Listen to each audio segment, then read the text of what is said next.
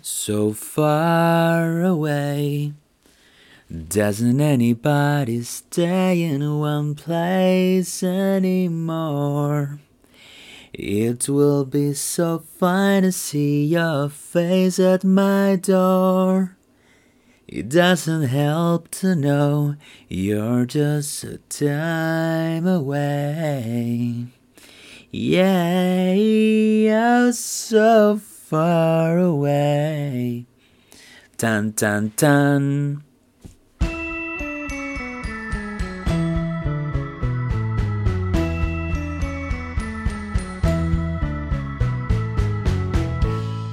Chicos, a mí me encanta la Carol King. La verdad es que yo cuando era chico eh, siempre fui bien como precoz con el tema musical, como que siempre me gustaban las, las artistas que eran como de grandes, así como que me gustaban las divas como antiguas, como que ahora son como gente más, grande, pero yo me acuerdo cuando tenía, no sé, 5 años, 6 años, yo escuchaba música, no sé, pues de Olivia Newton-John, escuchaba em, Charles Aznavour, escuchaba no sé, música como antigua, onda como, como de divas ya de gente grande.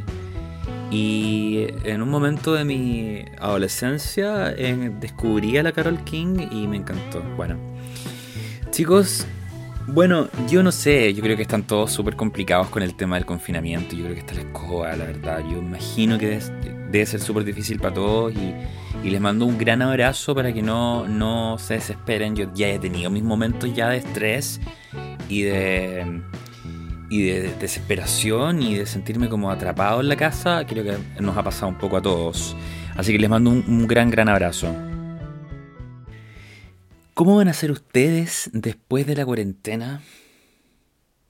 Díganme. Quiero que me digan cómo van a ser. Díganme en las redes sociales. Pónganme. Bueno, yo digo pónganme abajo de este link, pero la verdad aquí estamos. Lo más probable es que me estén escuchando en Spotify. Pero bueno, coméntenme. ¿Cómo van a ser ustedes después de la cuarentena? Yo creo que confinamiento nos ha hecho a todos eh, estar más conscientes de la importancia de las relaciones humanas, sobre todo cuando las personas como, como ustedes, como yo, como, como todos en realidad, han tenido que saber ser humildes para poder em, para poder negociar en cosas que son tan tan básicas como por ejemplo el transporte o, de repente alguien que te haga las compras o de repente ayudar a alguien también, aceptar la ayuda del otro, que también es súper importante, y muchas veces uno también eh, ayudar cuando quizás no estabas tan acostumbrado a hacerlo. Yo creo que todo este confinamiento como que nos, nos puso los, a los humanos, o gran parte de los humanos, en el mismo nivel. Como que la solidaridad es algo que hoy en día está súper presente. Y, eso es increíble. Ojalá que no se pierda, chicos. A mí me da, me da mucho miedo que como que todas las cosas vuelvan a ser como eran antes y que la gente vuelva a ser prepotente y que vuelva como a ser egoísta. Eso es lo que me da un poco de... Me da un poco de miedo, pero, pero a la vez pienso que no podemos ser tangibles porque el aprendizaje de esto tiene que, tiene que quedarnos un aprendizaje a todos. No, no puede, esto no puede pasar eh, invicto en el fondo. Decir como no, esto, esto invicto es la palabra, ¿no? Algo cuando pasa como, como se dice, cuando algo pasa piola, eh, lo dije bien o no, eso es invicto, que de repente algunas palabras, chicos, a este edad se me van, se me van como confundiendo. En fin. Hablando de ese mismo tema, del, de la generosidad y, también del saber negociar, cuando yo me refiero al saber negociar, chicos, no me refiero al, al, negociar en, en, el trabajo, negociar cuando tú vas a comprar algo, sino que, o cuando tú vas a vender algo también. No, me refiero a, a dialogar. Yo creo que la, negociación es un concepto que no podemos, eh, no lo podemos no considerar en nuestro día a día. Yo creo que todas las personas negocian. Y, y, en, este, en, este, en este intercambio, porque finalmente es un trueque, la vida es un trueque. Yo me he visto haciendo trueque ahora en, en mi pega hace poco y la verdad es que ha sido súper bueno hacer trueque. Y, me he dado cuenta que, que, de repente yo no tengo lucas y muchas veces mi, mis padres tampoco. Y estamos como no estamos en la época de bonanza en que uno pagaba por todo. Ahora no, ahora de repente es como necesito esto, pero tú también necesitas esto de mí. Entonces, bueno, negociamos y llegamos a un acuerdo. Y eso es increíble. Eso, eso son una de las cosas como que nos han puesto en un mismo nivel de humildad, así que lo encuentro increíble. Y bueno, sobre, sobre, lo que quería hablar hoy, por eso les hice la pregunta, porque yo no sé cómo van a volver a ser ustedes después de la cuarentena. Yo pienso, chicos, que los gays no tenemos poder de negociación. Eso lo dije en una frase que copié para el día de la, el día para el 17 de mayo, que fue un día que se celebraba la lucha contra, contra la homofobia y, y transfobia también. Y yo me tiré como tres frases en el Instagram y, y, una de las cosas que dije fue esa, fue los gays no tenemos poder de negociación, efectivamente porque es así. El, el, el, el, poder de negociación que yo les digo recién, cuando tú estás al mismo nivel de otro ser humano y puedes intercambiar eh, un bien o un servicio o, o, de repente, bueno, yo lo resumo en eso. Cuando tú te topas con una persona que es homofóbica al frente tuyo, no hay negociación. La negociación se, fue, se perdió. Porque mm, puede ser brillante, tú como ser humano, puedes ser brillante, pero si estás frente a un homofóbico, tú no vales lo mismo como ser humano para él. ¿Se entiende la idea? Em, cuando tú pierdes el poder de negociación, en el fondo pierdes validez, pierdes tus capacidades intelectuales, académicas, todo, todos tus valores también pasan a un plano que no importas nada. Porque aquí lo único que se ve en el fondo es tu condición sexual y eh, el homofóbico que tiene el poder, digamos, de dejarte fuera. Ustedes vieron una película que se llama El niño del pijama rayas, que es, una historia de unos niños que estaban en, la, en, en todo el contexto de los campos de concentración de, los campos de concentración nazi. Y hay una escena que es muy. que, retrata esto que pasaba. Hay una familia nazi en una casa grande, ¿no es cierto? Y eh, se ve, ¿no es cierto?, que el jardinero de la casa, finalmente, en una de las escenas, uno de los, uno de los niños, en el fondo, que vivían en esta casa nazi, eh, se cayó en el patio y el jardinero que estaba en la casa, él era médico era un médico judío. Pero él, siendo médico, no tenía ninguna validez como profesional. O sea, él estaba condenado a tener un puesto marginal, en el fondo, un, estar apartado, digamos, de, de, este ideal de familia. Y eso pasa muchas veces hoy con la gente gay. Por ejemplo, si, si alguien va a postular a, una, a, un, a un trabajo y el, presidente, por ejemplo, de la corporación donde tú estás postulando es homofóbico, nadie te va a contratar. Solamente si tú sabes pasar piola y, y anulas, ¿no es cierto?, algunos rasgos de tu personalidad que te delatan y puedes conseguir una pega. Pero si tú expresas tu sexualidad, pierdes el poder de negociación.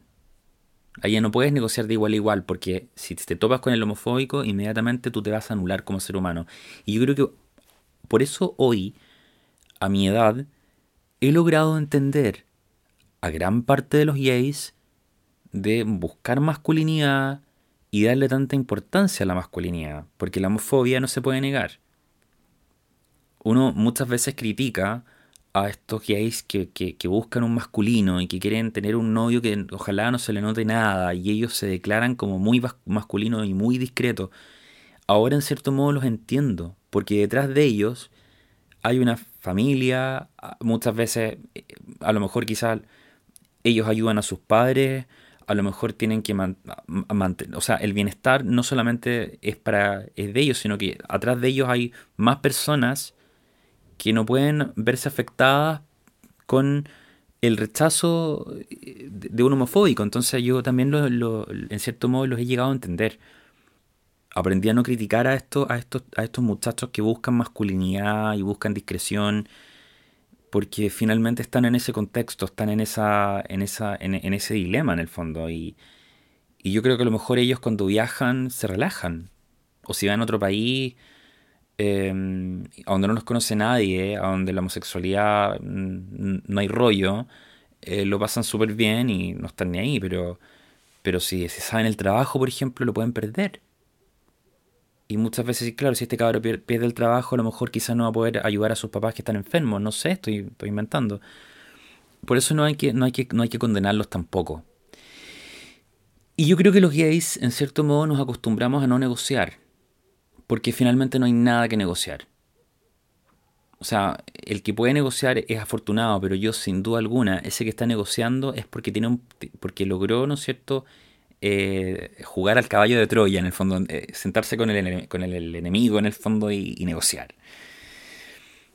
Y, bueno, claro, los gays en general sabemos que no hay mucha negociación en nuestro contexto y por lo tanto, eh, como no tenemos, nos acostumbramos a no negociar, no negociamos entre nosotros. Entonces muchas veces no necesitamos ser cordiales entre nosotros mismos. Eso es algo muy común.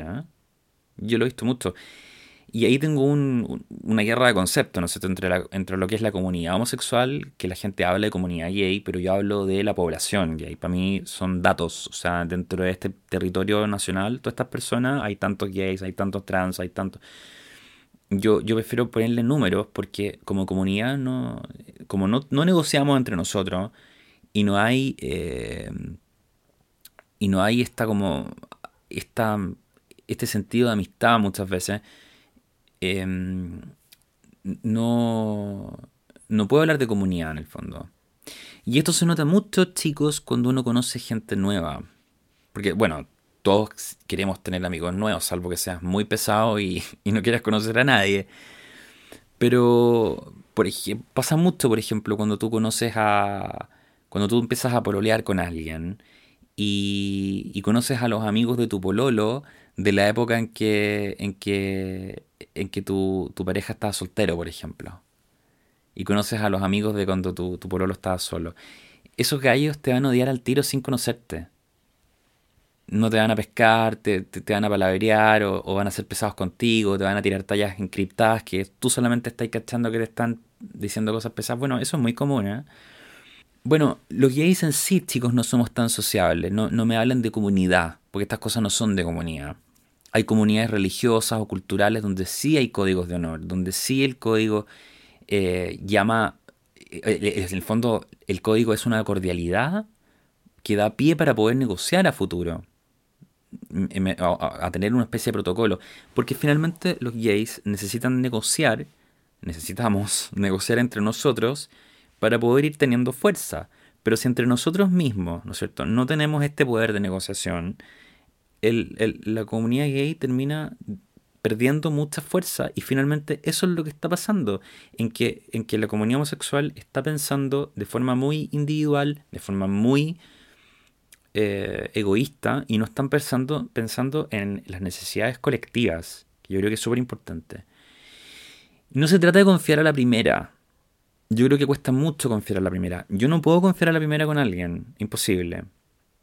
Pero yo pienso que la buena educación tiene que existir siempre. En el mundo empresarial, o en el mundo de los negocios, mejor dicho, este código siempre está presente. Siempre.